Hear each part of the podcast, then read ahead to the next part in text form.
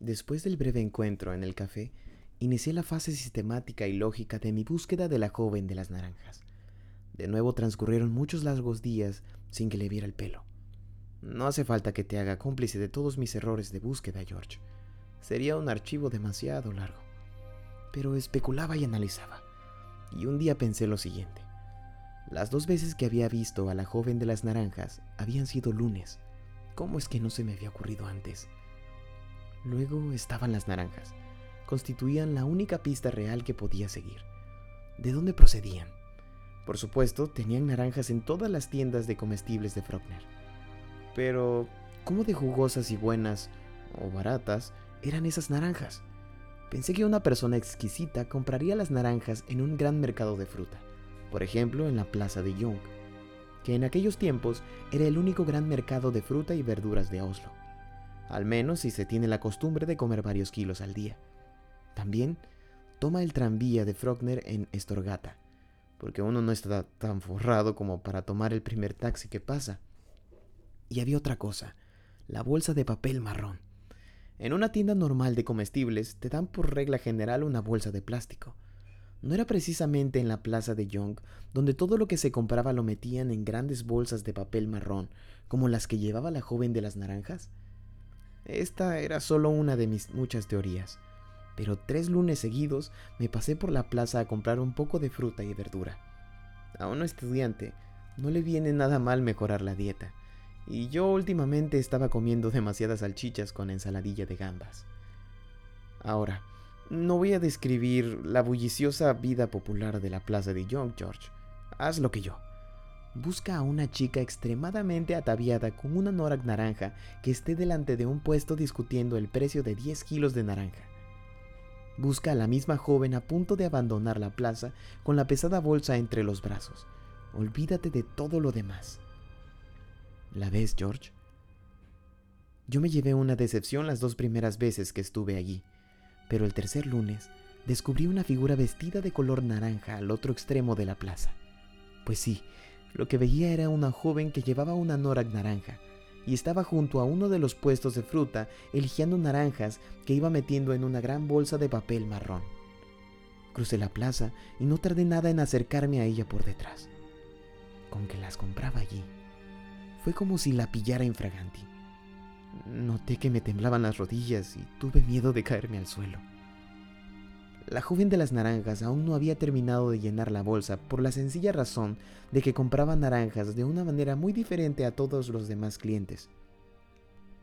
Escucha, permanecí un buen rato viéndola tomar una naranja tras otra y analizar minuciosamente cada pieza antes de meterla en la bolsa de papel o devolverla al gran recipiente del que la había sacado.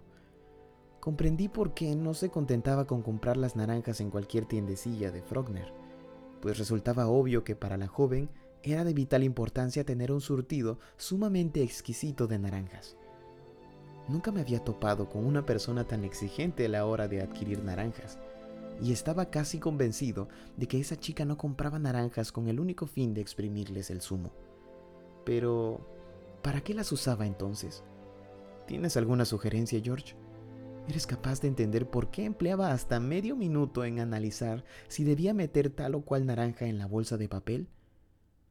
Personalmente solo se me ocurrió una idea. La joven de las naranjas trabajaba de jefa de cocina en una gran guardería, en la que los niños tomaban una naranja durante la mañana. Todo el mundo sabe que los niños tienen un sentido muy desarrollado de la justicia. La joven de las naranjas era la encargada de procurar que todas las naranjas fueran idénticas igual de grandes, igual de redondas e igual de luminosas. Además, tenía que contarlas. Esa idea me resultó convincente.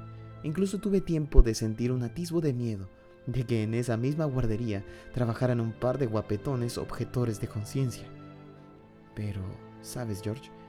Luego, a solo un par de metros de distancia, pude comprobar que se trataba de algo muy diferente.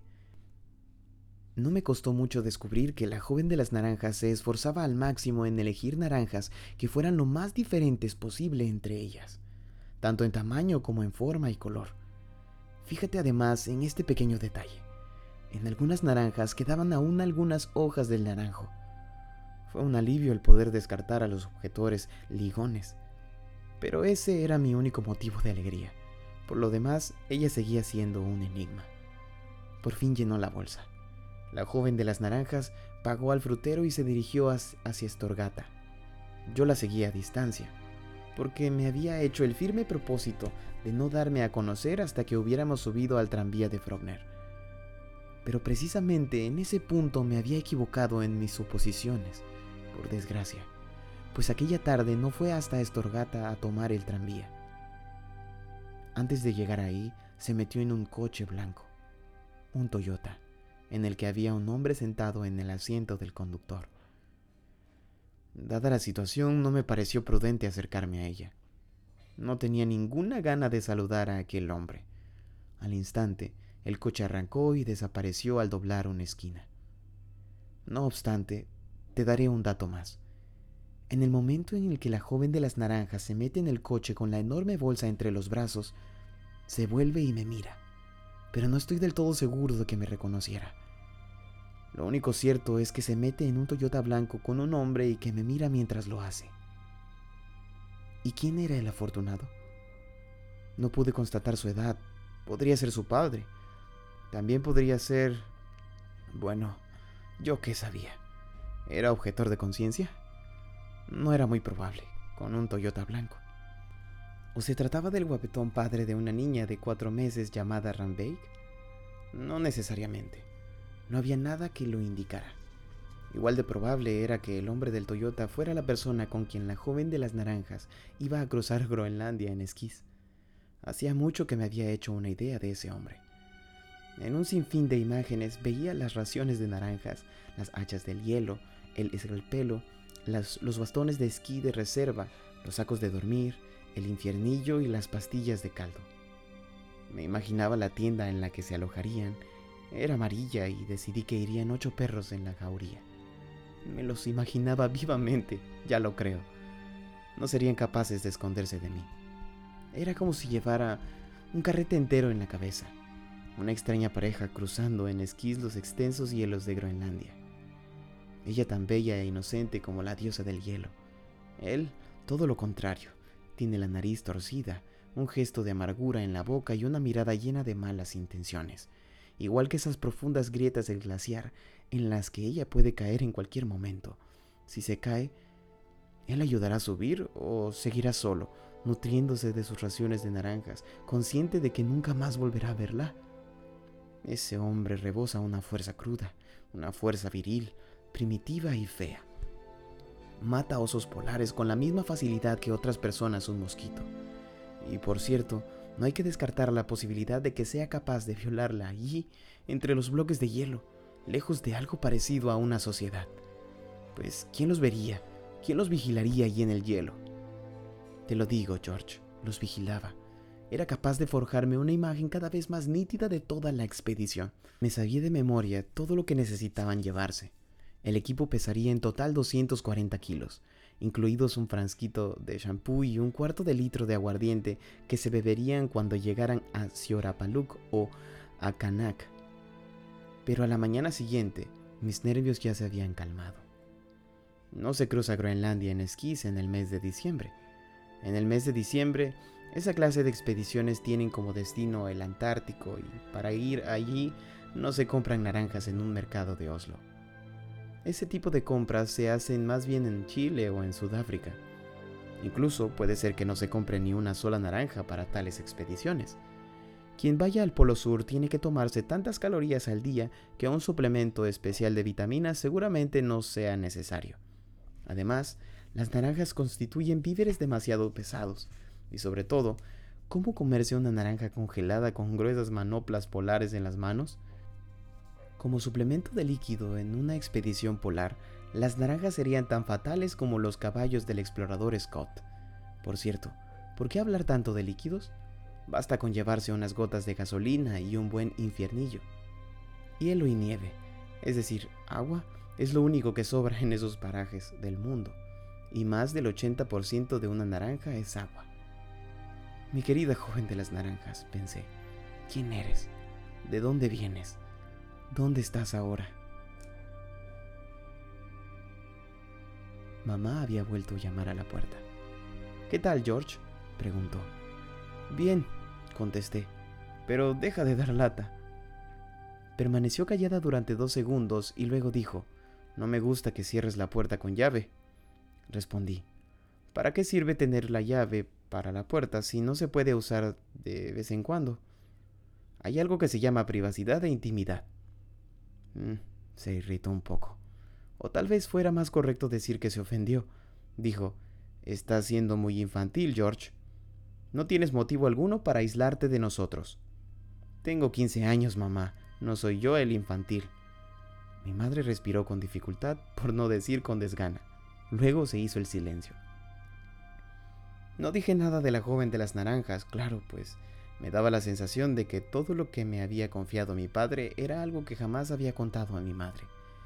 Si lo hubiera sabido, ella misma me lo podría haber contado, y mi padre no hubiera tenido que emplear sus últimos momentos en esta tierra escribiéndome una larga carta. Tal vez hubiera vivido algo en su juventud que luego usara para advertir a su hijo de hombre a hombre, por así decirlo. Al menos había algo importante que quería preguntarme. La pregunta más concreta que me había hecho hasta ahora era que cómo le iba al telescopio Hubble. Si hubiera sabido cuánto habría podido contarle. Lo más especial de ese trabajo especial del colegio era que el profesor me había obligado a leerlo en voz alta a toda la clase. También tuve que enseñar las fotografías. Él lo hizo de buena fe, pero ya en el recreo siguiente a mi lectura, algunas chicas empezaron a llamarme el pequeño Einstein. Da la casualidad de que se trata de las chicas que más experimentan con rímel y lápiz de labios. Creo que también experimentan con otras cosas. Yo no tengo nada en contra del rímel o el lápiz de labios, pero hay que pensar en el hecho de que nos encontramos en una isla en medio del espacio. A mí me parece cosa de locos. Me parece cosa de locos el pensar que exista un espacio en sí. Pero hay chicas incapaces de ver este universo porque se lo impide la cantidad de rímel que llevan. También hay chicos incapaces de mirar por encima del horizonte por la cantidad de fútbol que llevan en la cabeza. Es un buen trecho el que separa un pequeño espejo de maquillaje de un verdadero telescopio de espejo. Creo que eso se llama desviación de perspectiva. O tal vez también pueda llamarse déjà vu. Nunca es demasiado tarde para vivir un déjà vu. Mucha gente vive toda su vida sin entender que flota en el espacio, que flota en el vacío. Hay demasiadas distracciones aquí en la Tierra, y les basta con pensar en su aspecto. Pertenecemos a este planeta, no pretendo dudar de ese hecho. Formamos parte de la naturaleza de este planeta. Aquí hemos aprendido de los monos y de los reptiles cómo reproducirnos y no tengo nada que objetar al respecto. En otra naturaleza tal vez todo fuera diferente, pero estamos aquí, y repito, no lo niego. Solo digo que eso no tiene por qué impedirnos ir un poco más allá de la punta de nuestra nariz. Telescopio. Significa algo así como mirar algo que está muy lejos. Pero esta historia de una joven de las naranjas puede tener algo que ver con un telescopio espacial. El propósito de colocar un telescopio en el espacio no era en absoluto el de poder acercarse a esas estrellas y planetas que el aparato observaría. Eso sería tan tonto como ponerse de puntillas con el fin de tener una mejor perspectiva de los cráteres de la Luna. El único propósito de un telescopio espacial es estudiar el espacio desde un punto fuera de la atmósfera de la Tierra. Muchos creen que las estrellas del cielo centellean, pero no es así. Es la atmósfera inestable la que crea esa impresión, más o menos de la misma manera que una agitada superficie de agua puede crear la impresión de que las piedras de un lago se mueven y son difusas. O al revés, desde el fondo de una piscina no siempre resulta fácil ver lo que pasa arriba junto al borde. No hay en nuestra Tierra ningún telescopio capaz de proporcionarnos fotografías verdaderamente nítidas del espacio. Solo lo consigue el Hubble Space Telescope. Por esa razón, puede decirnos mucho más de lo que hay allí afuera que los telescopios que se encuentran en la Tierra. Muchas personas son tan miopes que son incapaces de distinguir un caballo de una vaca o si se quiere, un hipopótamo de una cebra. Esa gente necesita gafas para ver mejor. Ya he dicho que muy pronto se descubrió un grave defecto en el espejo principal del telescopio Hubble y que la tripulación del Endeavour reparó ese defecto en el mes de diciembre de 1993. Pero en realidad no tocaron el espejo en sí, sino que le pusieron gafas. Esas gafas constan de 10 pequeños espejos y se denominan costar o Corrective Optics Space Telescope Axial Replacement. Pero yo seguía sin entender qué podía tener que ver el telescopio espacial con una joven de las naranjas. Ahora lo entiendo, ahora que estoy escribiendo esto, porque ya he leído toda la carta que mi padre me escribió durante las últimas semanas de su vida. Para ser exacto, la he leído cuatro veces, pero no revelaré nada a los nuevos lectores. Cuenta, papá, cuenta tu historia a todos aquellos que leen ahora este libro.